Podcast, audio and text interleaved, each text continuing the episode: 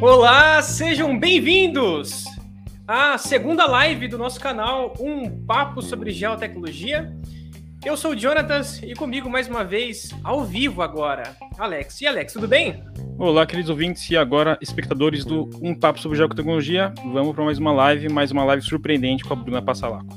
Exato, exatamente. Mas antes, né, agradecer todos vocês aí, né, que vão estar conosco durante essa live, vocês também que vão ouvir essa live aqui no, no, no, YouTube, né, essa live vai ficar gravada. A gente também produz os nossos podcasts nas plataformas de streaming de, né, das plataformas de podcast, então Spotify, Deezer, Apple, é, enfim, todas essas duas você pode conferir o nosso trabalho lá.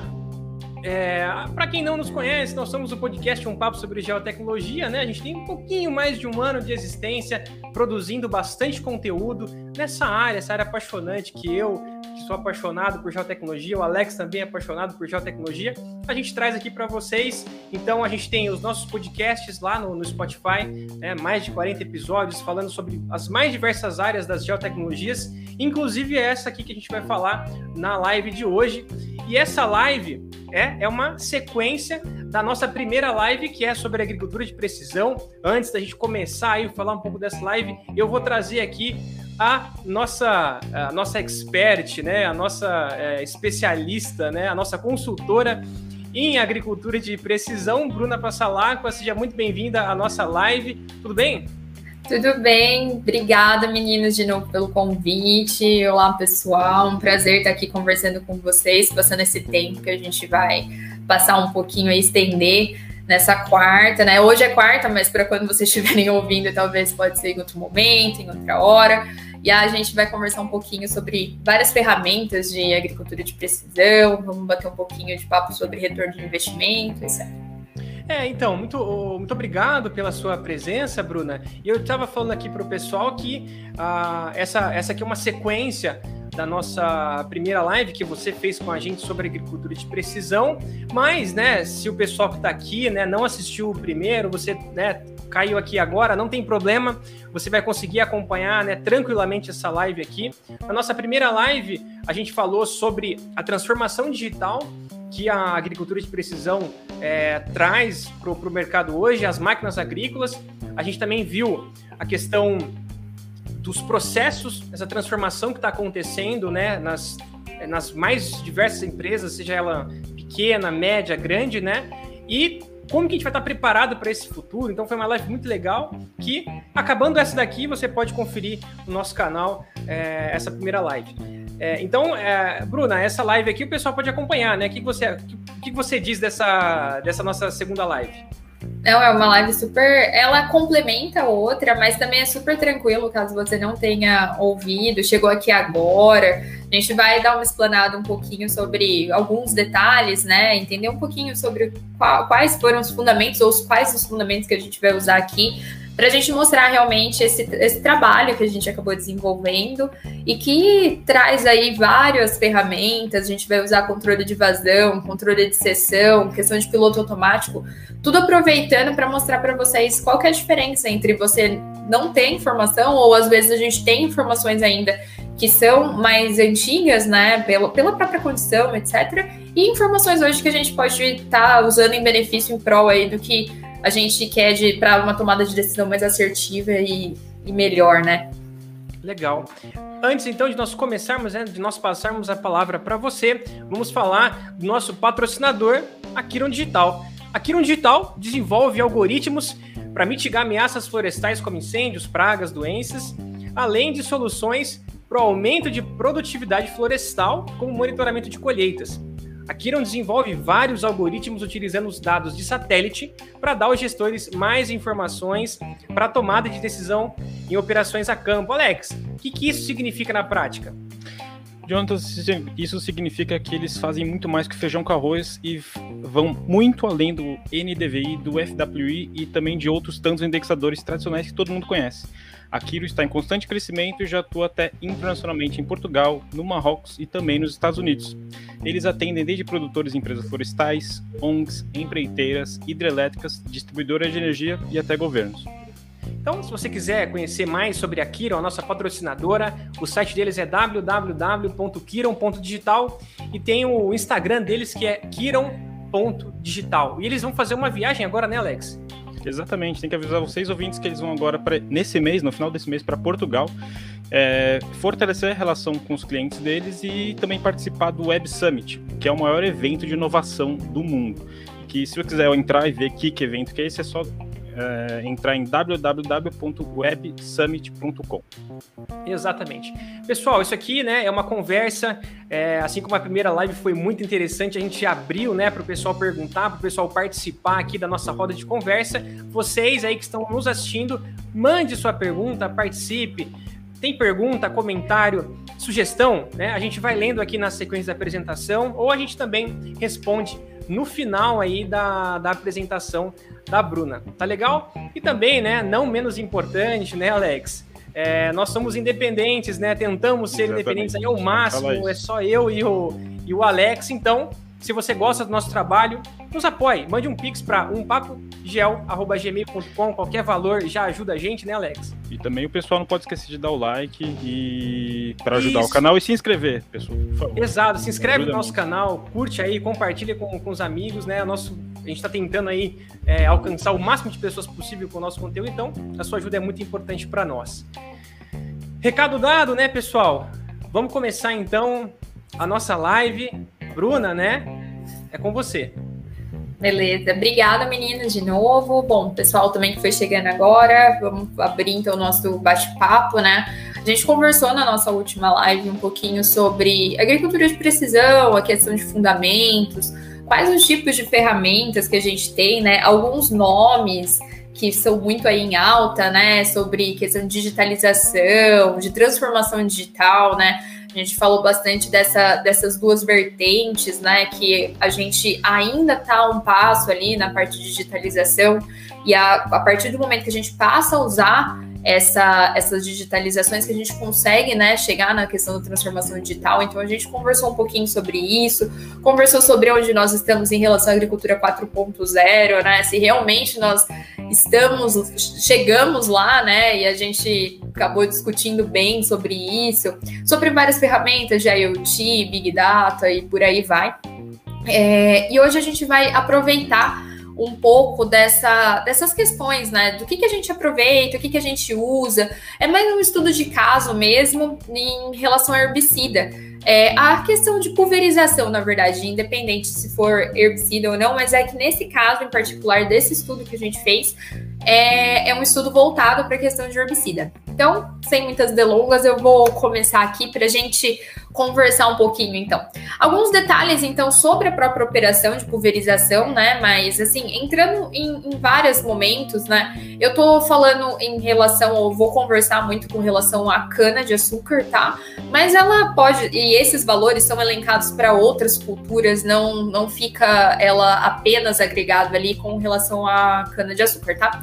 Então, a produtividade, ela elevada na, na, na cultura, né? Ela, ela vem de um manejo muito eficiente muito bem direcionado, né? E que ele vai em todo o desenvolvimento da cultura. Então não adianta a gente fazer coisas pontuais, assim como a gente vê na parte de agricultura de precisão, né? Não adianta você é, olhar só uma coisa, mas você acaba olhando como um todo. A agricultura de precisão é gestão, né? É uma forma de gestão ali que você dá muito mais atenção a detalhes, a formações, a fundamentos, e, e, nada mais é do que a gente conseguir fazer um gerenciamento melhor, uma, uma condensação dessas informações de uma forma melhor.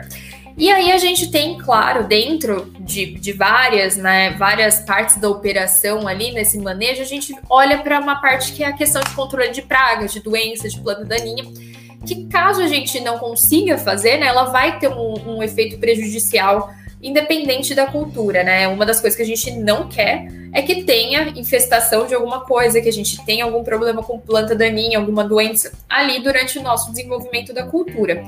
Então, quando a gente olha para essa parte de pulverização e a gente vai é, aplicando melhor as coisas, a gente vê que alguns estudos eles apresentam uma perda na ordem ali de 10% quando a gente tem uma aplicação mal direcionada acredito que todo mundo, ou quem está aqui na nossa live, ou já ouviu de alguém falando que passou pulverizando e acabou indo pro vizinho, né? Acabou matando ali sem querer. Ou mesmo a gente brinca muito, né? Que quando você, para quem já viu, né, a aplicação de calcário, é, com certeza já viu aquela fumaça em, em, volta do caminhão, né? E a gente brinca que quando acontece isso, o vizinho, dependendo do, da direção do vento, vai estar tá bem feliz, né? Porque você está jogando calcário na, na, para ele, né? E não para onde você realmente precisa direcionar, né?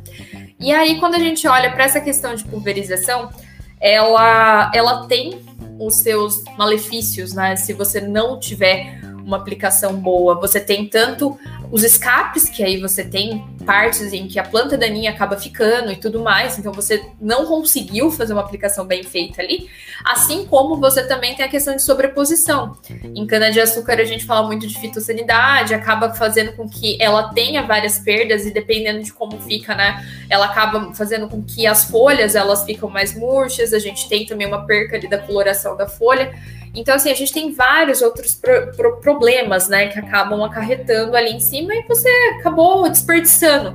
No final das contas, tudo é ganho ou desperdício que a gente acaba tendo. E por isso a gente fala muito desse uso, né, desse começo de uso de agricultura de precisão ali dentro da coisa além de você ser preciso em onde você vai jogar e quanto que você vai jogar, né? Você também consegue aproveitar melhor o seu dinheiro, porque no final das contas a gente tá fazendo gestão, né? Então, o, o quando a gente passa a usar a agricultura de precisão, a gente, o quando você usa, por exemplo, para piloto automático, essa correlação que existe entre operações que exigem paralelismo, né, que é o caso de pulverização, entre outras, ela pode reduzir de 7 a 11% a sobreposição quando você usa bem legal ali o piloto, você tá balizado, você fez um projeto, conseguiu usar certinho ali. A gente sabe que ainda tem muitas operações que usam é, barra de luzes na pulverização, mas isso já é um começo de um avanço, né? Assim, a gente sabe que não, que não é barato o investimento na tecnologia, mas quando feito e bem feito, ela gera resultados para a gente, né? E quando a gente vai associando com outras tecnologias, como é a questão do corte de seção, de forma automática, né? A gente vai conversar um pouquinho das duas formas essa redução chega até 42,8%, né? É uma expressiva redução de sobreposição, né? Ela vai apontando dois aspectos aí pra gente, né? É a questão de você ter uma redução na ordem de, de defensivos agrícolas, né? E como consequência, você tem também as áreas que acabam recebendo menos dosagem do que as outras, né? Então você não tem doses extras, doses que você acaba jogando ali sem ter a, sem, sem que realmente seja para um efeito útil, né? Então, a gente vai conversando disso, vamos olhando, a gente vai passar de, em alguns pontos, né? Então, a gente vai falar um pouquinho. Então, quando a gente mapeia o processo, a gente vai olhar é, para essa questão de pulverização, a gente vê alguns indicadores que eles são mais observados ali quando a gente está tá, tá fazendo essas ponderações, tipo, ah, eu tenho aqui o meu, o, o meu pulverizador, o tempo que eu demoro para carregar o meu pulverizador, então, o tempo que eu tô aguardando a, a, a, esse carregamento, né, o tempo que eu tô ali parado por condições climáticas, se eu tenho disponibilidade de equipamentos ou não, se eu tenho cobrimento da área total se está faltando insumos ou está ocorrendo sobreposição.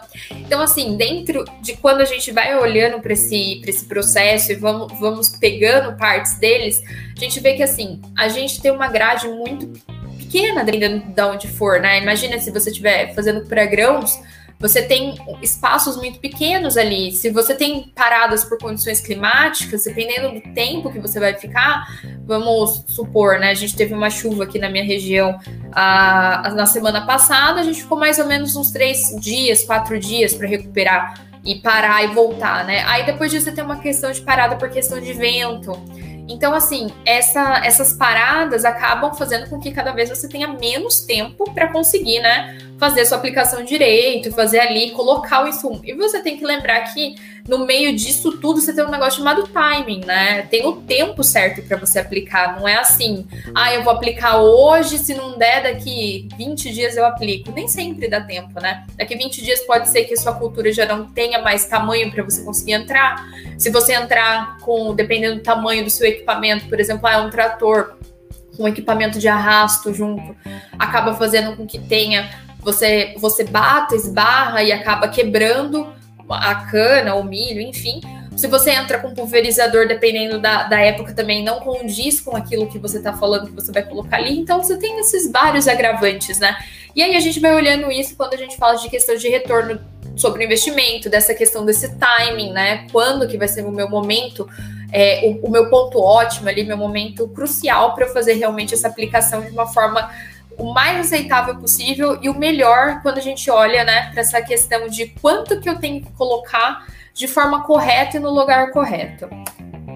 Então, quando a gente vai conhecendo então essas operações, né, a gente fez uma média mais ou menos de uns seis meses que a gente foi observando e coletando dados de, de pulverizadores de arrasto nessa, nessa unidade produtora de cana, que a gente aproveitou esses dados né, que eu trouxe hoje para vocês.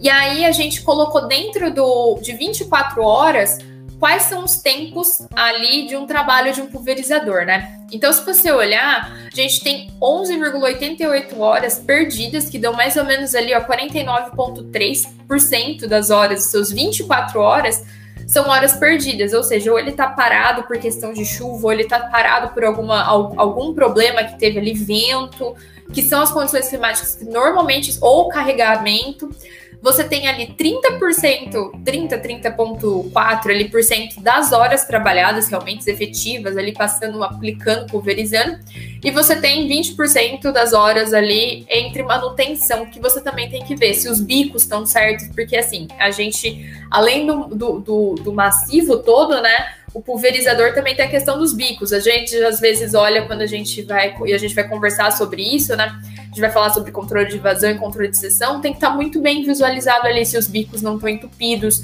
se a gente não está tendo uma algum problema ali, porque se acabar tendo algum problema em algum bico, acaba não tendo uma, uma vazão correta na, nas demais seções, né? Então, a gente também chega naquele ponto, né? Se eu vi tudo ali e eu tô falando que eu fico mais ou menos 50% do meu tempo, quase 12 horas do meu dia, parado, e aí a gente olha e fala assim: então tá, então quanto vale a minha operação é, hoje, né? O quanto que vale eu não colocar o produto certo no local correto, né?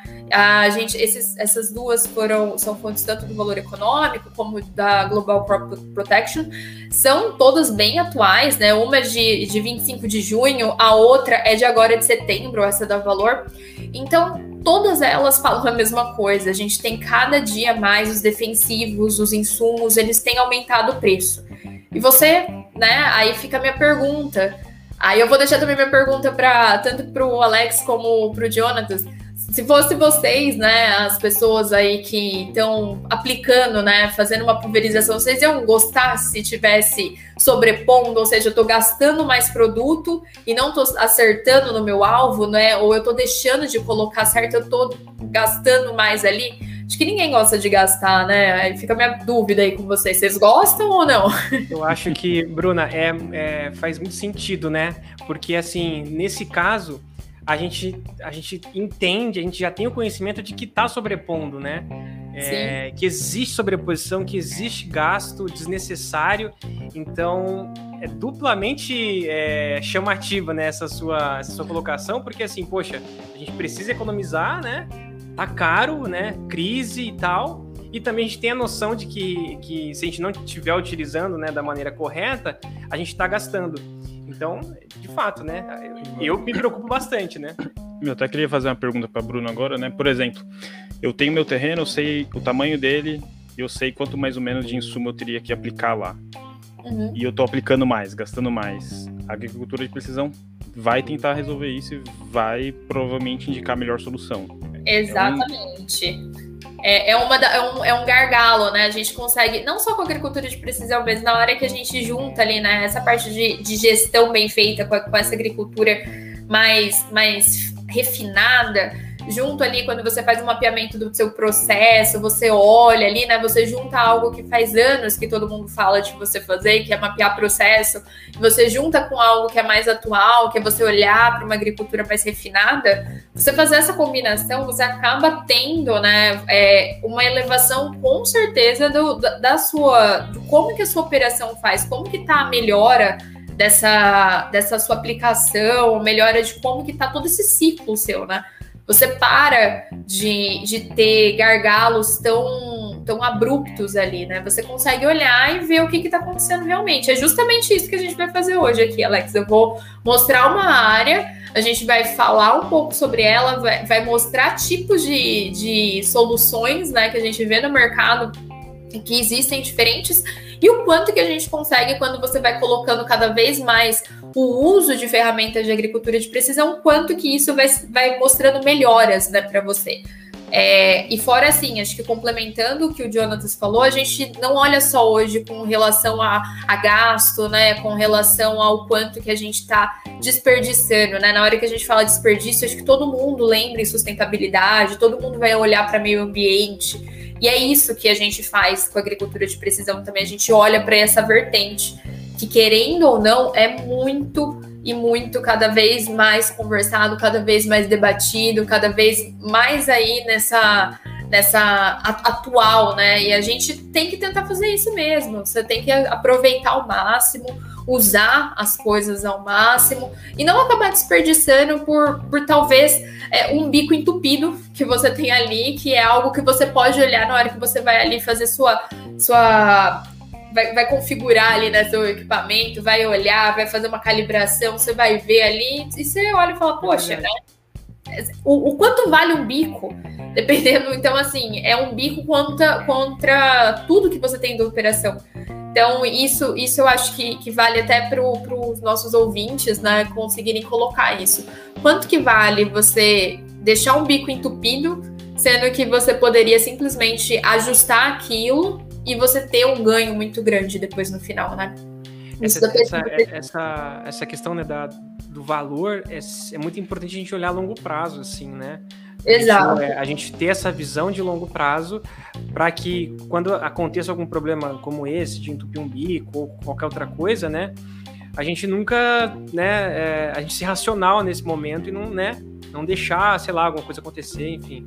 É, acho que essa visão de longo prazo faz muito sentido, né? Poxa, isso daqui vai impactar para mim, né? Daqui quanto tempo, né? Então, interessante também.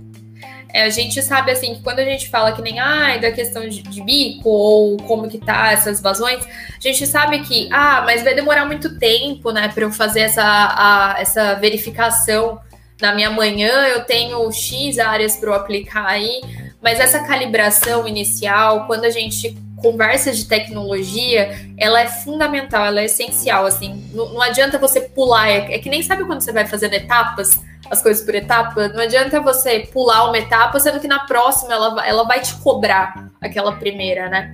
Então, quando a gente calibra o equipamento, é justamente para isso, para a gente ver o quanto que tá. Tem, querendo ou não, você tá lá no, no teu dia a dia, você fala assim, ah, hoje eu não vou nem calibrar, né? Aí você aplica toda uma área, aí você vai ver que estourou ou passou, ou teve algum problema, ou sobrou. Aí você vai olhar e falar, nossa, mas o que, que, será que aconteceu, né? Aí depois, quando você acaba é, tendo problemas maiores, aí que você acaba olhando, né? Onde foi que eu, que eu errei? Qual é que foi o problema ali, né? Então, assim, é, é, é, é básico, né? A gente a gente sabe, a gente como um, como um todo, não, como um bom brasileiro, brincadeiras à parte, a gente tem um pouco ali de, de preguiça, assim, quando a gente fala muito assim, ah, vamos ter que ficar calibrando todo dia. Se a gente vem piloto automático, nem, nem precisa ir muito longe. Mas isso faz total diferença na hora que a gente tá olhando, e principalmente na hora que você começa a ver esses slogans, né? Crise energética na China vai encarecer aqui, a alta do preço do glifosato, a gente já sabe que está tendo problemas com, com racionamento de insumos, a gente sabe de várias dessas coisas, de especulação de mercado, então assim, a gente já sabe que tá difícil. Então vamos aproveitar, né, para aproveitar o que a gente hoje tem, tanto de tecnologia como benefício é nosso pró, né? A gente ajudar ali, se, se ajudar. É, tem que lembrar que tecnologia você sempre precisa fazer essa calibração. Não dá para começar nada sem você calibrar o equipamento antes. Exato. Antigamente, na época analógica, o erro era a pecinha atrás do computador, né? Agora, o, Agora... É, a pecinha que está atrás do computador tem que se antecipar a algum possível erro, né? Desculpa cortar, Bruno. Não, perfeito, acho perfeito isso daí. Bom, então a gente fez então. Vamos, vamos entrar então nesse, nesse estudo de caso, né, que a gente fez, que era o, o uso de agricultura de precisão em, em relação a, uma aplicação de herbicida que a gente fez, né? Então a gente tinha inicialmente, né, aqui do, do, do, do primeiro aqui, o, o, objetivo todo era apresentar a eficiência do uso de tecnologias embarcadas na pulverização agrícola. Então, o primeiro que a gente tinha era esse pulverizadorzinho que, que na verdade, ele é manual, que é o Sprayer Control da Jacto. Então, assim, você ia na mão, né, abrindo ali cada uma das sessões. Então, o que, que seria um corte de sessão, né? Eu tenho é, a minha barra de pulverização e a cada X metros, a cada X bicos, ela vai ter um corte ali e cada uma dessas partes vão ser consideradas uma sessão. Então, o que, que a pessoa fazia? A pessoa ligava manualmente esse primeiro desenhinho e aí ele ia apertando cada um desses botõezinhos para cima conforme ele ia olhando para trás e vendo que ele estava que cada parte, cada seção dessa barra estava entrando dentro da área o que, que a gente colocou que é o meio, né? A gente conseguir fazer isso com um sistema automático. Então, o que que faz? É que você não precisa, né? Você tem ainda, assim, os negocinhos, se você quiser ir ali apertando para cima e para baixo, mas o que que a gente faz? A gente usa esse mapa, a gente faz, então, um mapa de prescrição, que está ali 200 litros por hectare, que era o que estava suposto ali. A gente joga dentro desse monitor, esse equipamento aqui, que para essa marca chama Field IQ, ele vai fazer a, o, o controle automático dessas sessões e aí ele vai abrir a vazão de acordo com o que eu tô falando. Então, assim, nesse caso a gente usou uma, uma taxa fixa, mas se eu quisesse usar taxa variável, eu também poderia. É, e ele faz de forma automatizada isso daí que eu tô falando para ele. Então, olha, você vai pegar o que eu tenho antigamente, né? Então a gente vai mostrar o como que era essa aplicação antigamente, o como que a gente quis passar ela de uma forma analógica, assim como o Alex falou, que já era um pouco mais tecnológica, até ela não era tão assim, que antigamente a gente só ligava e desligava, né, a barra. Se passou, passou, se não passou, deixou lá de passar um pedaço e tiramos essa, essa pessoa, né, que está ali por trás e colocamos tudo para dentro do, do próprio monitor ali, do, do nosso piloto automático, para além dele guiar, né, então ele ser assertivo ali, a pessoa que está ali dentro da, da cabine, né, dirigindo, né, operando ali a, o que está acontecendo, ele conseguiu olhar se realmente as sessões da onde está entrando lá abriram correto, ele fazer essa calibração, ele tem mais tempo para conseguir fazer essas coisas, né? Ele tem mais tempo para conseguir usar essas informações em seu benefício. Então aqui a gente fez o primeiro experimento, né? Então, o primeiro experimento era uma aplicação com o controlador da Jato, né? E a gente ia usar ele sem a bordadura e com bordadura. Para quem não sabe, né, o que, que é sem bordadura e com bordadura, quando você tem um talhão você tem o entorno dela, né? Então seria a bordadura dela. E quando a gente faz uma pulverização e a gente tem essa questão de uso de controle de sessão, né? Que a gente faz e, e conversa com, com os operadores para fazer, você primeiro faz a bordadura da, da área, então você contorna esse talhão com só uma parte, normalmente, da barra que vai estar aberta, né? E ela vai contornando esse talhão. E depois você entra na área e cada vez que você vai abrindo uma parte dessa barra, uma área da sua sessão vai sendo aberta. Acho que dá ali para olhar, não sei se dá para ver muito bem, mas ele está justamente isso, né? É, e coloca ali certinho quantos litros por hectare e quantos quilômetros por hora que vai ser essa aplicação. Então ela foi travada, é, ali ele está em 10,7 quilômetros por hora que ele tem que ir e num, numa vazão ali de 200 litros por hectare. É, a área aplicada, então, que a gente tem quando a gente está usando sem bordadura era 14,31 e com bordadura a gente passou para 13,85. E aí vem a primeira, né? E aplicação padrão. Eu não tenho, eu não tenho é, como fazer um padrão se eu não tenho margem para eu conseguir, né, olhar isso daí, fazer realmente uma, uma verificação do quanto que tem. Por que, que uma área com bordadura, por exemplo, tá menos do que com a área sem a bordadura. Justamente porque o que? A pessoa, na hora que ela faz a bordadura ali, na hora que ela vai entrar, depende dela ir abrindo as barras. E nem sempre a pessoa é rápida, porque o trator não tá devagarzinho, né? É a mesma coisa se você estivesse correndo atrás de alguma coisa e ainda tentando ligar, que é já é um perrengue, né? E aí Aí também deixa o teste, né? Se algum de vocês, tanto o Jonathan como o Alex, quiserem um dia brincar disso, a gente pode, né, arrumar um trator aí e deixa vocês tentando fazer essa versão, essa versão um pouco mais manual aí das coisas. E além disso, ainda tem que olhar para frente, tá, gente? Porque aqui não tá com piloto automático. Assim, Poxa, Alex, vamos fazer, vamos, vamos fazer uma live. A gente vai no trator, Convido vocês. Filma, e aí a gente publica e a gente faz o teste para ver o que, você acha, né? É, é uma boa, dirige, hein? Você dirige, eu vou correndo atrás, Exa exatamente. um pouquinho. Eu, eu, pensei, eu pensei nisso, eu, eu, pensei mais ou menos nisso, né? Vai ter que os dois dentro da cabine, né? Porque Imagina. um vai, vai, vai para dirigir, o outro vai para conseguir abrindo, né? Quais são os bicos. Então você imagina quando você coloca uma pessoa com uma pressão, né, em cima dela, tendo que, que cumprir prazos, etc e tem que abrir, fechar e tudo mais. Tem que olhar o bico também, né? Porque a gente não pode esquecer. Tem que ver se a quantidade de litro ali tá tudo certo, né? Se não tem nada errado. Dá para ver assim também que e tem com aquele E com aquele salário, né? Olha Exatamente. só que responsabilidade, né? Que Exatamente. responsabilidade que o cara tem com um equipamento desse em que ele tem que fazer várias coisas ao mesmo tempo, sob pressão porque tem que entregar e é safra e né, o pessoal que está ouvindo a gente sabe muito bem né, o que é isso, então é complicado mesmo. É, e a gente até tem um, um, aparador ali, né? Que é uma barra de, de bambu, né? Qualquer coisa para pegar e bater na pessoa que não, não ajudou a gente. certo, né? E, isso daí, gente, é a realidade, tá? Isso é a realidade. Cada coisa aparador, né? Achando que é um instrumento, não, é pra. É, não, é, é só tá ali mesmo, é pra Castigar pra... a pessoa. Bom, e aí como que a gente fez, né? A gente pegou, então, saiu daquilo lá e a gente colocou, aproveitou, fez a mesma coisa, tá? Com o mesmo operador, só para deixar bem claro também, para a gente não ter essa é, a questão de, de ter alguma contaminação dos dados, né? A gente queria ver com o mesmo operador, fazendo de todas as formas possíveis. A gente colocou então um piloto embarcado e usamos a mesma tecnologia que estava ali, né? Então deu bem parecido os valores, né? Para não dizer praticamente a mesma coisa. A gente contornou e aí vocês fazem ideia, né? Do, do porquê. Se vocês olharem bem na parte aqui superior da imagem, é que aqui para o meu lado eu acredito que também deve ser o mesmo lado de vocês, aqui para o lado direito, né? Que é onde está os 13,82. Se vocês verem bem no canto superior, assim, não tem um quadrado para cima. Ou seja, a pessoa, por mais que ela fez a bordadura ali, ela parou antes do momento. Então, assim, tem todos esses detalhes, tem esses fragmentos.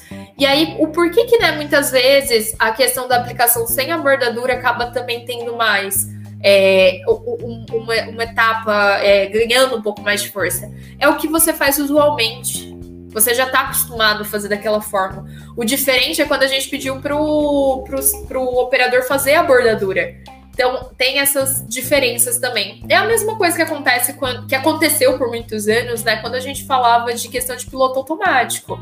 Um, um, operador de colhedora muitas vezes conseguia colher muito melhor do que usando um piloto, justamente porque ele não confiava na ferramenta ainda. Ele sempre fez daquela forma. Não existia algo, algo para confrontar ele, né? Então tem, tem todas essas, essas dificuldades, barreiras esses gaps aí que a gente tem com tecnologia, que aos poucos, né, elas vão melhorando, vão avançando, as pessoas também vão passando a entender mais sobre ela, não, não apenas ser algo mandado de cima para baixo, né? Porque é isso que a gente vê em muitos lugares, mas assim, entender o que, que é o fundamento disso. Por que, que colocou aquilo lá, né? O que, que, o que, que condiz comigo? Por que, que a gente está usando, por exemplo, uma aplicação passa a usar um piloto automático na aplicação? Claro que aqui nesse caso, a pessoa ainda tinha medo de deixar, ah, vou deixar o trator com um pulverizador, todo mundo andando sozinho ali. Você é, tem ainda esse receio, né? Mas a gente, a gente vai tirando esse medo aos poucos, vai aprendendo. A mesma coisa que aconteceu com a colheita de cana e com certeza com outros tipos de usos de, de piloto para o que está acontecendo, o que estaria acontecendo aqui nesse contexto nosso. E aí a gente fez o quê? A gente colocou então uma taxa alvo de aplicação, né? Então uma taxa padrão nossa era 200 litros por hectare. A garantia do fabricante é que ele conseguiria entregar mais ou menos 3%. Então, numa média ele variaria 3% para mais, 3% para menos. Então ele ficaria ali entre 194 a 206 litros por hectare. O que tivesse acima disso já começava a ser, a ser muito, né? Eu tô desperdiçando e abaixo eu tô tá faltando, vai ficar faltando ali na minha área a quantidade que era o correto para tá para tá aplicando. E aí a gente usou o que? A gente fez todas as tecnologias, então a gente passou a usar mapa de desculpa, sem o um mapa de prescrição. Então a gente usou piloto automático, controle de sessão e a gente foi, colocou lá e foi olhando, né? E deixou a vazão na forma como é o, o, o normal dele, o, o, como que ele conseguiria aplicar na forma, na forma normal dele lá, apertando os negocinhos para cima ou para baixo. Acho que dá para vocês verem, né? A, a, já começa ali uma diferença, né? Ah, então a área aplicada já passa a ser 14,60 hectares para quando a gente usa sem bordadura, né? E a aplicação padrão, ou seja, dentro do verdinho ali que a gente falou que tinha que ter ficado, é de 13,77 é, hectares. E o porquê, né, que a gente olha essas diferenças? Se vocês olharem, a grande maioria, a maioria no caso, está no contorno ali, ou seja, são as entradas e saídas do equipamento. O porquê? Vocês fazem ideia por que, que acontece isso? Alguns dos nossos ouvintes. Será que é por conta da. Eu acho que esse, esse início mesmo ali deve se confundir. Sei lá, eu, eu penso isso, assim, não sei. Tá entrando, tá saindo. O cara tenta se ajustar na, na linha, né? Depois tem que ligar o negócio. É, não, na verdade tem uma coisa antes. É, a vazão, ela é muito ligada com velocidade, né? Então, se eu não tenho um mapa de prescrição que tá travando a minha vazão, ah, tá. É, na entrada e na saída, eu tenho sempre um aumento, porque eu tô aumentando minha rotação, e depois eu tô diminuindo minha rotação para sair. Então, sempre na, até eu acelerar o trator para ele conseguir chegar na onde eu quero, na rotação que eu quero, com a velocidade padrão que eu falei, ele tem um delayzinho ali, né? O que que acontece? Por que, que a gente usa tanto a questão de bordadura? Porque se vocês olharem ali, no mesmo cantinho superior que eu comentei, tá o azulzinho mais forte, ou seja, ele começou ali e foi fazendo o contorno todo. E aí depois, conforme ele ia entrando nas outras, ainda assim, quando ele dava umas trocadas em, em questão de marcha, ou seja, ali no meio ele deu uma, um, uma errada na, na velocidade, algum problema teve, mas mesmo assim, se vocês olharem quase todo o contorno, ele mantém muito mais é, próximo. Tanto que você sai de uma aplicação padrão de 13,77 para 14,07, né? Então, assim, você tem essa, esse ajuste, esse refino aí do que, que, do que, que a gente pode aproveitar mais, do que, que a gente pode usar, né? Fico imaginando até que se isso depende até do, da quantidade de rotação do, do motor ali, até um, o relevo pode dar uma, né? Sim, exato. A, até a tua velocidade, como que você vai colocar, você tem, você tem que ter, né? E aí vem a diferença, né? Quando você usa a, o mapa de prescrição. Ou seja, você fez tudo em escritório, você desenhou as linhas em escritório, você falou quanto que ele vai gastar então, assim, o meu padrão é ele aplicar 200 litros por hectare, então eu vou fazer um mapa, que nem aquele lá do começo, que era um quadrado todo. Aquele mapa tem um valor e ele é colocado dentro do, do seu piloto. E o piloto, junto com o, fio, com o Field IQ, ele consegue manter. Então, ele trava o quanto que ele vai ser. Se vocês separarem, diferente da outra, né? A gente já não tem mais no meio aqui, quando a gente fala com bordadura, a gente já não tem mais é, tantas falhas dentro.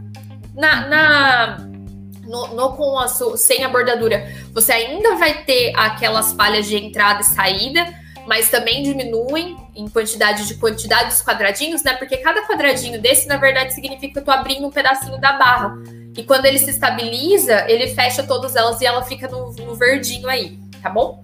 Então aí você passa, então muito mais próximo. Eu tenho uma área de aplicada de 14.81 e uma área dentro da minha aplicação padrão de 14.68. A outra, hum. sem o mapa, eu tinha 14.7. Então, além da, da, minha, da minha área aplicada ser um pouco maior, eu ainda tenho uma aplicação padrão de o, mais próximo ali possível dentro do quanto que eu falei que ele tinha que estar estipulado. Então eu consigo manter um padrão melhor, uma, um condicionamento melhor e a, uma das melhores partes aí, né, quando a gente conversa sobre isso, é você conseguir é, fazer com que o operador também entenda que ele tá, tá, tá sendo muito mais útil, ele tá entregando muito mais do que como estava sendo antigamente, né? Porque antes, assim, mesmo a gente usando todas as, as questões, ó, todas as tecnologias com mapa de prescrição, se eu não fizesse uma bordadura, ou seja, eu não estivesse desenhando aquela, aquele meu entorno e aproveitando, a minha aplicação padrão ainda estava em 13.67. Ela sai de 13.67 e vai para 14.68. Você ganha um hectare e pouquinho ali. Aí você fala assim, nossa, mas é pouco, sei lá quantos por cento que vai dar isso daí. Gente, é pouco? Depende. Normalmente uma usina tem em torno, vai, um fornecedor, dependendo do tamanho, tem em torno de 4, 5 mil hectares. Se você falar para ele que ele vai ganhar um hectare a mais, pode ter certeza que ele vai te agradecer muito no final do dia. Então, assim, é, é, é, é, que a gente olha como se fosse um número muito pequeno, né? Dependendo das coisas. Mas na hora que a gente joga pro, pro montante que é uhum. o mundo de cana-de-açúcar, é, ou, ou, de grãos mesmo, se a gente Sim. pegar áreas grandes, né? Vira um mar. Então, assim, é, é, aquela, é uma gotinha que vai fazendo a diferença toda hora. Se você ainda falar para ele, olha, você vai economizar um hectare, se você transformar isso em litros, são 200 litros por hectare, né? Transformar essa quantidade em quanto de, de glifosato ou o que ele for aplicar ali a menos ou a mais que ele vai poder usar em outra área, você dá, dá para conseguir imaginar, né, o quanto que isso vai acabar dando no final do dia. É melhor até a parte de você adquirir, né, o, o insumo, né? Você tem uma, uma certeza um pouco melhor ali do quanto você vai precisar um pouco a mais, né, para não faltar, mas também não comprar aquele excesso. Exatamente, porque querendo ou não, né, vou, vou falar no, no, no, numa usina, né, nesse mundo, a gente já faz, assim como para grãos, a gente, mas grãos ainda faz um planejamento um pouco mais próximo, né, mas em usina a gente faz o planejamento praticamente um, um, uns cinco meses antes, dependendo do que você for, a gente está planejando agora, né, Exato. a gente vai planejando em novembro, o que, que você vai fazer lá em abril, em maio, então, assim, você imagina o quanto que você já consegue ser um pouco mais assertivo, né? Você, a margem que você tem é muito menor de erro do que se a gente só estiver dando tiro pro nada, né? A gente sabe o quanto que é a tua área aplicada, mas se você aplicou lá dentro ou não, se você andou ou não, isso ninguém tem a, a certeza né, do que acontece. É, você sai do empiricismo, né, que é aquela prática do dia a dia, digamos assim, para uma coisa mais calculada, matemática, matematizada e estatística, né? Exatamente. É bem melhor para quem trabalha com grandes áreas, é, não tem como, né? Você ir para o cara que sabe, aquele aquele funcionário que sabe fazer aquilo. Exato. E outra coisa, né? você não tem um funcionário só que sabe, né? Exato. Na verdade, você tem às vezes um ou dois que sabe, você tem 400 trabalhando, né? E aí, é. como é que faz? No final do dia, elas por elas não vão, não vão resolver muitas coisas. Então, algumas conclusões aí, né, do estudo. Então, a gente olha para uma, uma aplicação mais assertiva, né? Eu sei que tem ali, eu vou colocar aquela quantidade.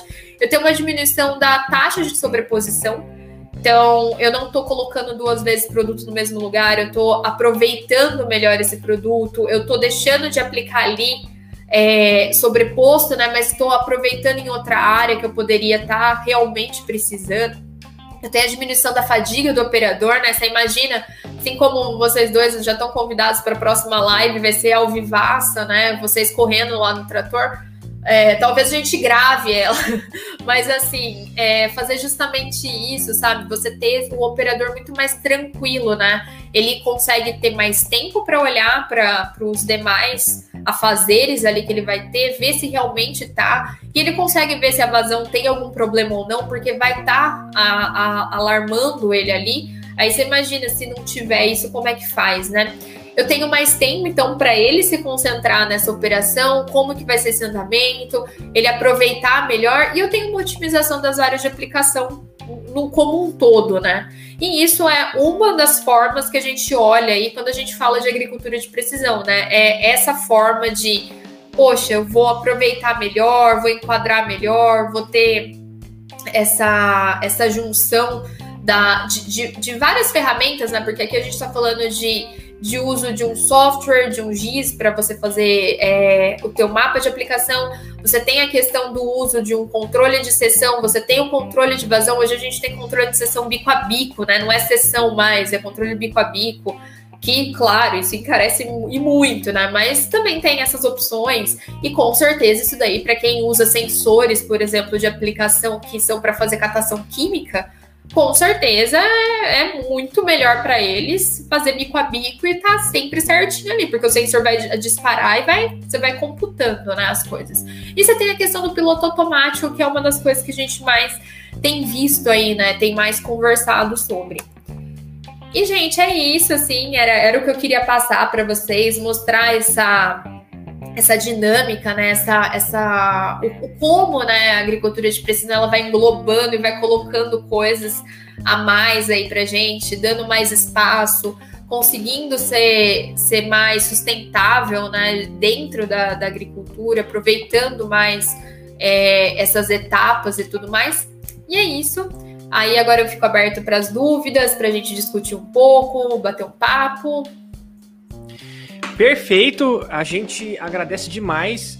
Parabéns por mais uma apresentação, foi incrível. Acho que dessa vez deu para deu para sentir um pouco o gosto da, da prática ali, né? De, de você colocou a foto ali dos, é, dos equipamentos, você colocou foto ali da, do GPS que coletou, então acho que isso faz muita diferença para quem às vezes não conhece ou já conhece e às vezes tem algum insight, alguma, né, alguma coisa nova, né, para trazer. Isso é muito legal. Eu queria, né, antes da gente abrir para as perguntas e tal, mandar um abraço aí pro Sérgio. Sérgio é meu parceiro, mandar um alô. Então, um salve aí pro pessoal de Mineiros, Sérgio, o Reinaldo, o pessoal da Atmos. Um abraço, um beijo para todos vocês. Obrigado por estar acompanhando a live. É, eu tenho uma, uma dúvida, né? É, porque assim, a gente sempre falou muito da questão de economia, crise, dinheiro. Mas, claro, né, isso, isso no final vai, vai, vai ter, né, vai, vai, custar, vai custar dinheiro. Mas, agronomicamente falando, né, se a gente erra numa dose, seja para menos, seja para mais, é, já, tem algum, já teve algum estudo que mostra realmente, né, é, algum perigo, alguma perda, né, em, o aumento de produtividade. Na, na, na produção, é, você tem, dependendo do que você usar, por exemplo, se você for usar glifosato, né, e passar do seu lado da sua, da sua produção e tiver uma deriva ali, você vai matar, né, do lado. Então, assim, é, tem, esses probleminhas que acontecem.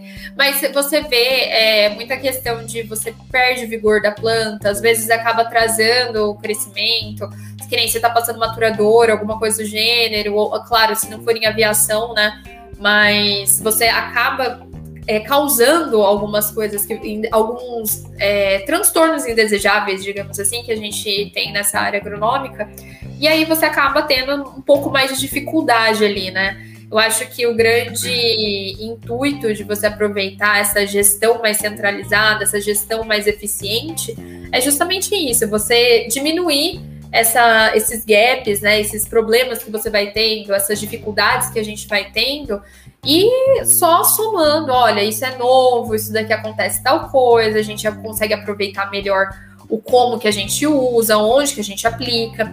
Porque com certeza eu, eu vou, eu não sei se vocês já passaram por uma área de cana e já viram algumas vezes assim a folha assim meio amareladinha em cima nas Sim, entradas e na saída. Normalmente é por causa de sobreposição de herbicida.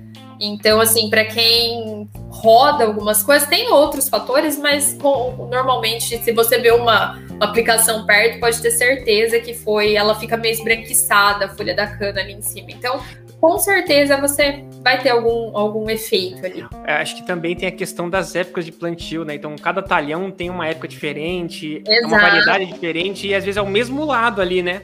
Só é um carregador de diferença. Exatamente. Você tem que ter tanto esse timing, como você também não pisar na cultura do lado se ela já estiver mais avançada, como que você vai fazer. Então, assim, tem, tem muitos detalhes, né? E eu acho que a, o fato de você já travar essa bordadura, você já fazer isso daí, é, olhando o, o, o, antes, né? Se antevendo ali na, na, é, nas coisas, já, já ajuda muito.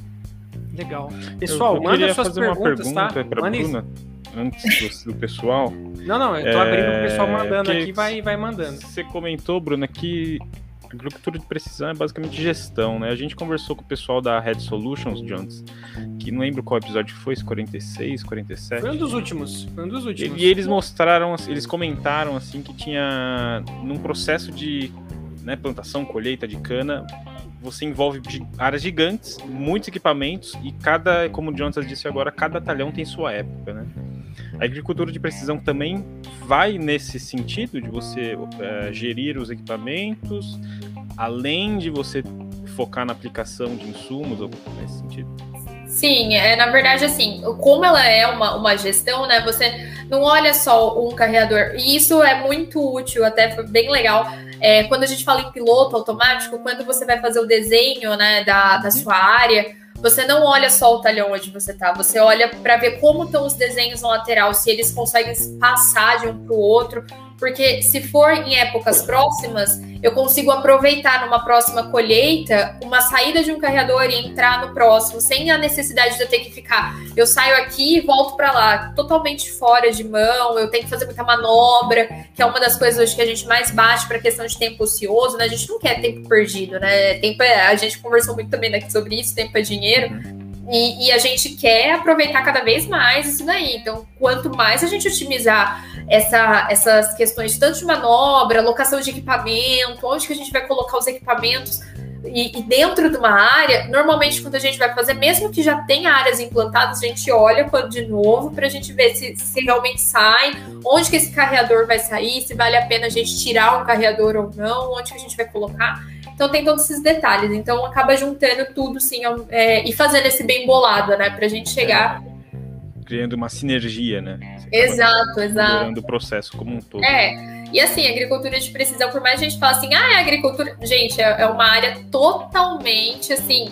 É que todo mundo dá palpite, todo mundo entra, ela vai na gestão, ela vai ali no controle, ela vai na parte de custo, ela, ela anda né, dentro de tudo que a gente fala hoje sobre, sobre essa, essa parte, né? Tipo assim, ah, eu tenho uma empresa, eu vou fazer uma operação, como é que eu faço? Eu tenho essa amplitude, né, de colocar desde a parte de mecânica até o final dela, todinho junto, tudo ali quadrado.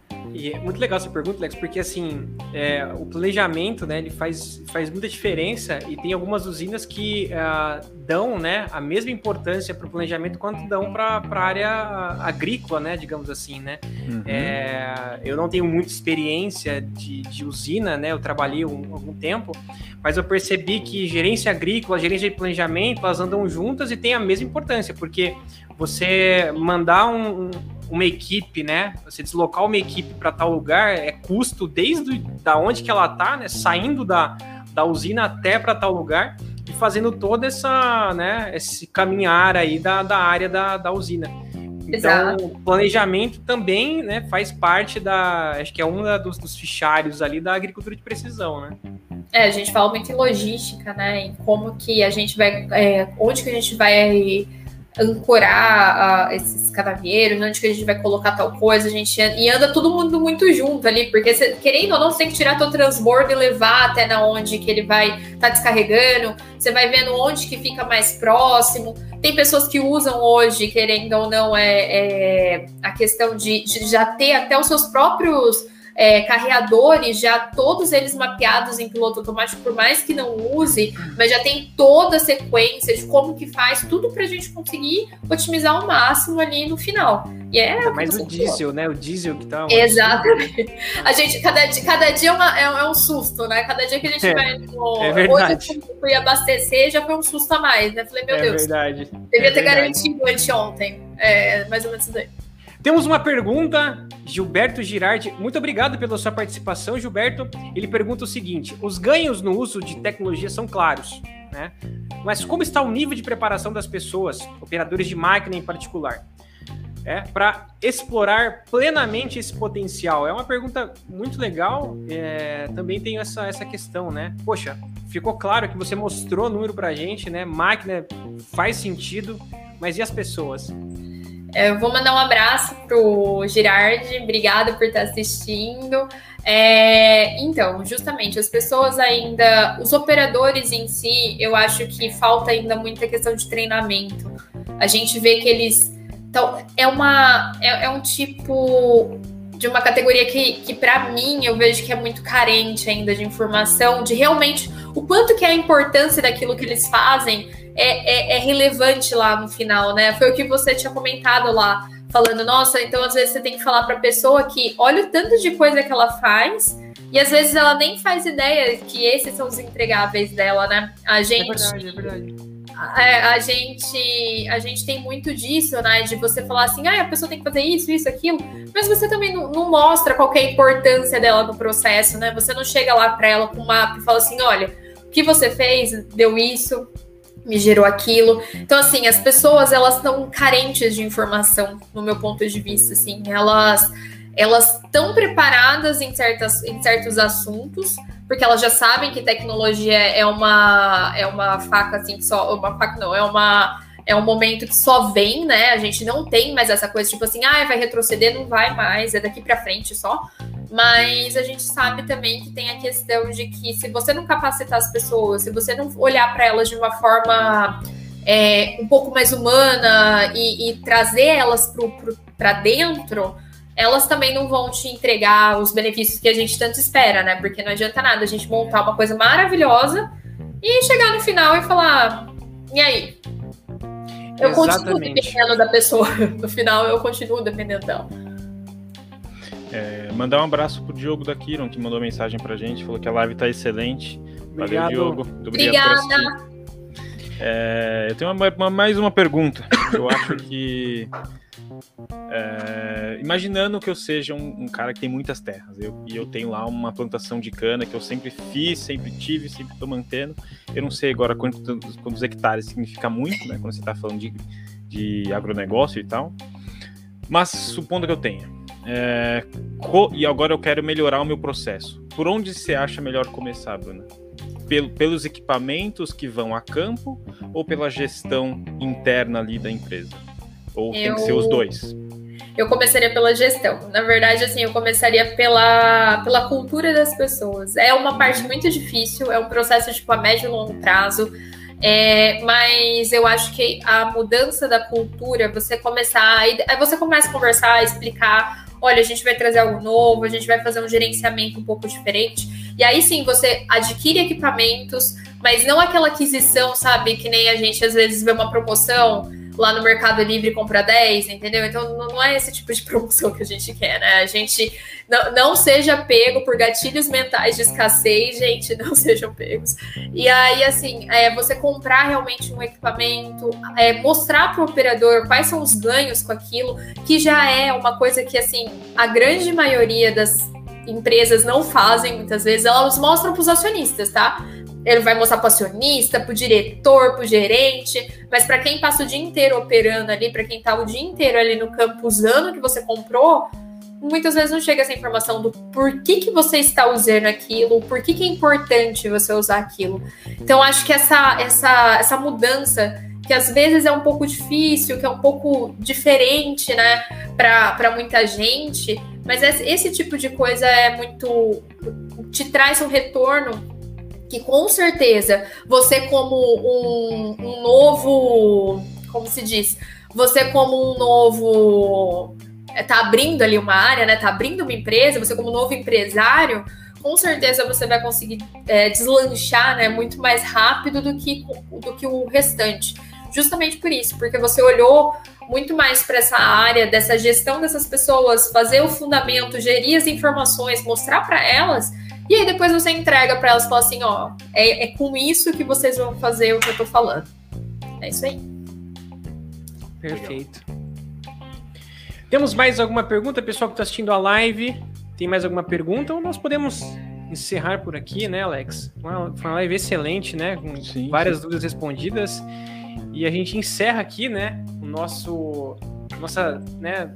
Tivemos duas lives aí, né? Dois períodos é, dedicados à agricultura de precisão. E a gente agradece muito né, a, a tua, tua disponibilidade. A gente sabe que você está super atarefado aí com o seu doutorado, com o seu trabalho, mas você topa. Sempre que a gente chama aqui, você está sempre topando, sempre participando, trazendo conteúdo excelente para o nosso canal, que é geotecnologia, né? Isso é geotecnologia também. Agricultura de precisão é geotecnologia. E a gente só tem muito a agradecer. Bruna, muito obrigado, viu? Gente, eu que agradeço do fundo do coração, assim, foi para mim é sempre um prazer estar conversando com vocês, fazendo esse bate-papo. Eu, eu, brinco, né, que eu fico nervosa antes, aí depois quando a gente já tá aqui conversando, vai acaba indo, fluindo. E o mais legal disso tudo é você conseguir passar essas informações que às vezes a gente não encontra tão fácil, né? A gente não acha assim tão rápido como a gente vê numa matéria muito fria, às vezes que você está lendo ali alguma coisa na, na internet, né? Eu acho que essa troca de informação, essa troca de conhecimento é muito válido para para justamente a gente conseguir fazer com que o que a agricultura de precisão requer, né, que a gente faça uma gestão bem feita, uma qualidade ali de, de informação cada vez mais, mais com, com mais entregas, né? É isso aí. Beleza. Eu vou deixar aqui o, o site da, da Bruna, www.basicagtech.com. Então vocês conseguem encontrar ela lá. Se você tiver em dúvida, quiser trabalhar, se você é da gestão, se você é, é trabalhador do campo, ela tá aí para apoiar vocês, para ajudar vocês. É isso, Alex? Isso mesmo, Jones. Obrigado, Bruna. Eu que é agradeço. Aí? A gente fica por aqui. Muito obrigado e um abraço. Até as próximas lives. Se você né, gostou, curte, curte, compartilha, se inscreve no nosso canal. Muito obrigado e até a próxima. Valeu! Tchau, tchau, gente!